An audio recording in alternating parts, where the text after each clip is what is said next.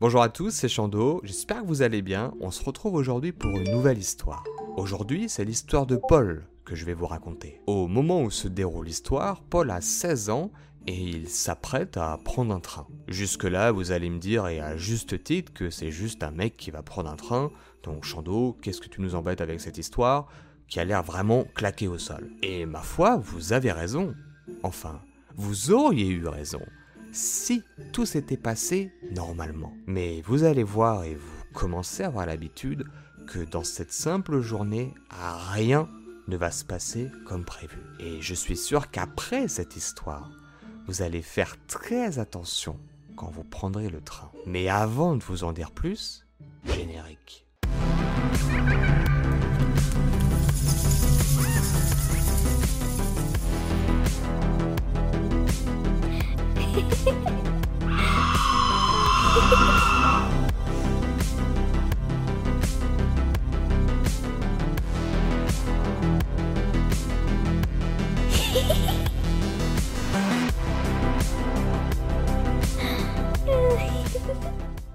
Alors que c'était il y a maintenant presque 16 années, je me souviens encore très bien de chaque détail de cette rencontre.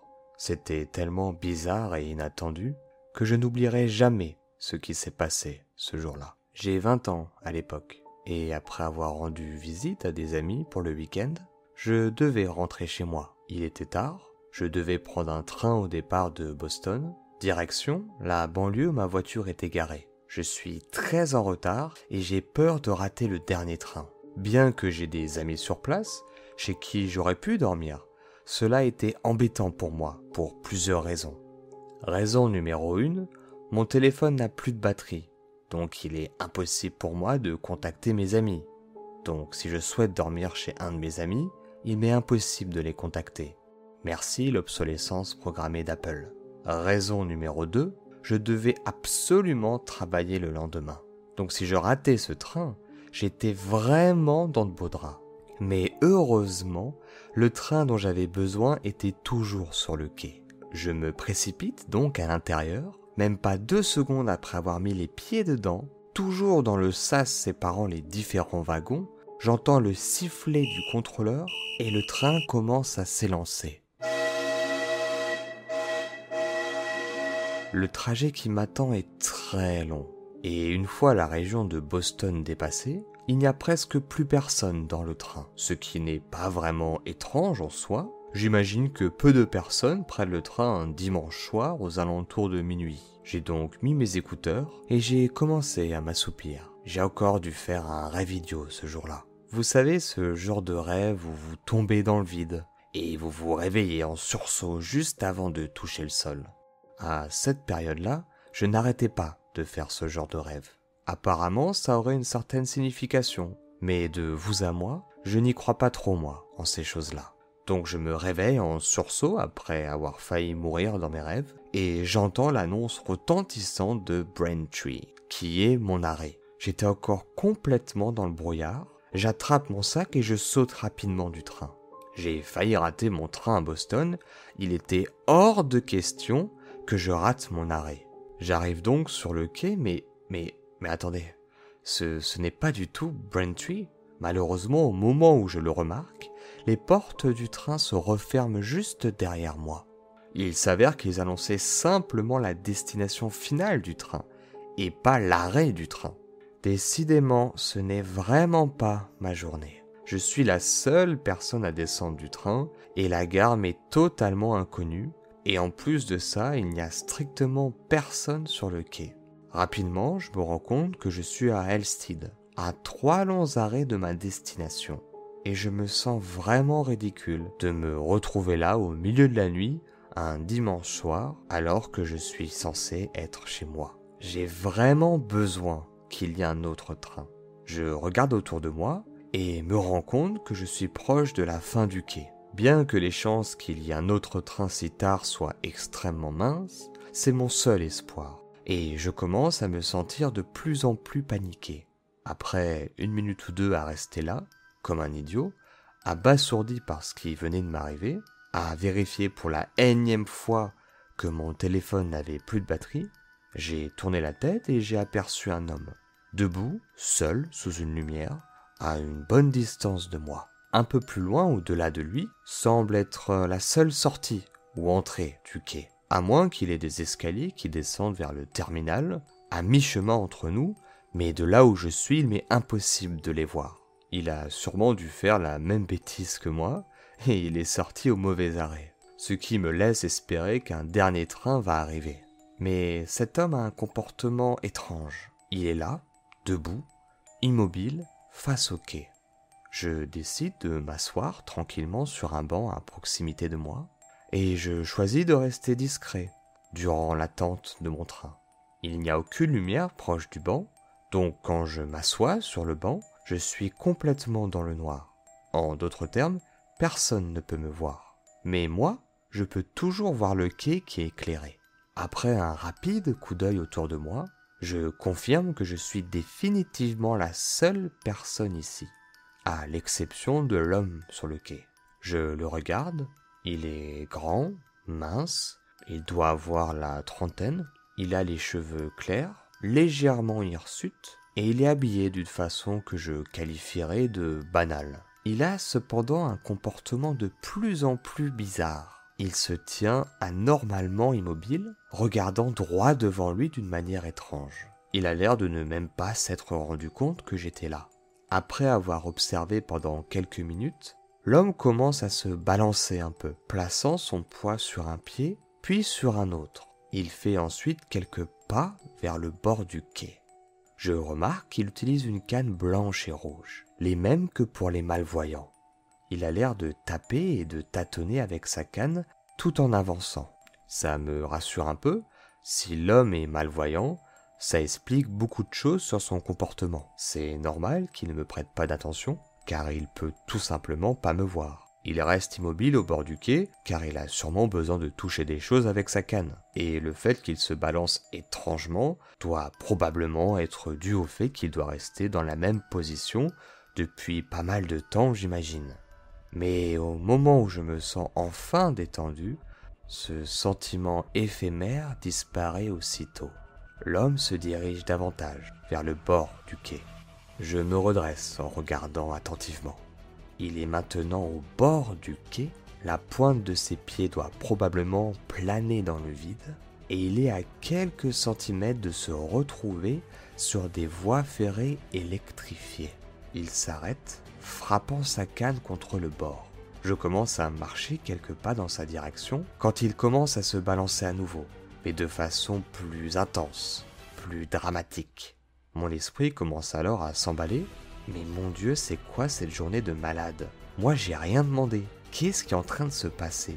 Il va quand même pas se suicider devant moi? De toute évidence, cet homme était en grand danger. Je voulais agir et essayer de trouver le meilleur moyen pour l'aider car ce pauvre homme avait vraiment besoin d'aide. J'essayais juste de comprendre comment l'approcher, parce qu'en aucun cas je voulais l'effrayer, ou le surprendre, ou faire quoi que ce soit qui aurait pu le mettre en danger. Le fait qu'il soit si près du bord me paniquait. J'avais peur de l'effrayer et qu'il tombe. Et pour être honnête avec vous, je commençais vraiment à avoir peur. Cette situation me tétanisait. Si nous étions dans un film, J'aurais probablement couru dans sa direction et l'aurais probablement projeté loin du quai. Mais là, on est dans la vie, la vraie vie, et je suis complètement paniqué par la vision que mes yeux m'offrent. Après ce qui semble avoir été une éternité, mais qui ne durait probablement qu'une minute ou deux, il s'arrêta et commença à reculer lentement jusqu'à qu'il redevienne complètement immobile et qu'il recommence à regarder droit devant lui avec mon cœur qui s'emballait et mon esprit qui ne trouvait pas la porte de sortie de ce chaos, j'ai décidé de retourner à mon banc. Je me suis assis et j'ai essayé tant bien que mal de retrouver mon calme. Après un bref entretien avec moi-même, je décide que demander de l'aide semble être la meilleure des idées. Vous m'accorderez qu'il vient de faire quelque chose de complètement fou, de vraiment dangereux, et en plus de ça, je ne sais absolument pas quelles sont ses intentions donc demander de l'aide me semble être une très bonne idée. Mais au moment où je me lève pour aller voir aux alentours du quai, l'homme tourne tout son corps pour me faire directement face, droit devant moi, exactement là où je suis assis. Et il commence à arborer un sourire. Il est loin, mais sans l'ombre d'un doute, je peux le dire, il sourit et me regarde fixement. Comment peut-il savoir que je suis là? Et s'il sait que je suis là, pourquoi est-ce qu'il me fait subitement face? Comment sait-il exactement où je suis assis? Est-il réellement aveugle? Il commence lentement à remonter le quai dans ma direction. Il marche juste sur le bord du quai. J'entends le claquement de sa canne qui virevolte dans les airs, d'un côté puis de l'autre. Il est si près du bord que la canne se projette parfois dans le vide. Il se rapproche de plus en plus et je ne peux absolument rien faire d'autre que de le fixer. J'aimerais bouger, je vous assure, j'aimerais fuir, j'aimerais lui parler, j'aimerais faire toutes ces choses-là qui semblent si logiques et rationnelles si vous écoutez cette histoire. Mais je vous assure, quand vous êtes dans ce genre de situation, vous n'arrivez plus à réfléchir. J'étais comme totalement paralysé de peur et mon corps était juste incapable de faire quoi que ce soit. Il se rapproche de plus en plus et je peux maintenant mieux le voir. Il avait les yeux fermés, logique pour un aveugle. Il arborait toujours son grand sourire béant sur son visage. Il est maintenant à environ 5 mètres de moi. Si je me lève et je cours, ça devrait aller. Paul, qu'est-ce que tu racontes? Il est aveugle. Si ça se trouve, il cherche juste de l'aide. Et peut-être, Peut-être que son sourire face à moi n'est qu'une coïncidence. Peut-être qu'il est juste perdu. Peut-être qu'il cherche juste de l'aide. Mais qu'est-ce qui m'arrive? Mais au moment où je commençais à récupérer un semblant de lucidité, il commença à rire. Un rire bizarre, haut perché, féminin et vraiment effrayant. Je suis à deux doigts de faire une crise cardiaque. Je commence vraiment à perdre mes nerfs. Je vais me lever et lui mettre mon poing dans la figure et on va voir s'il aura encore envie de rire après ça.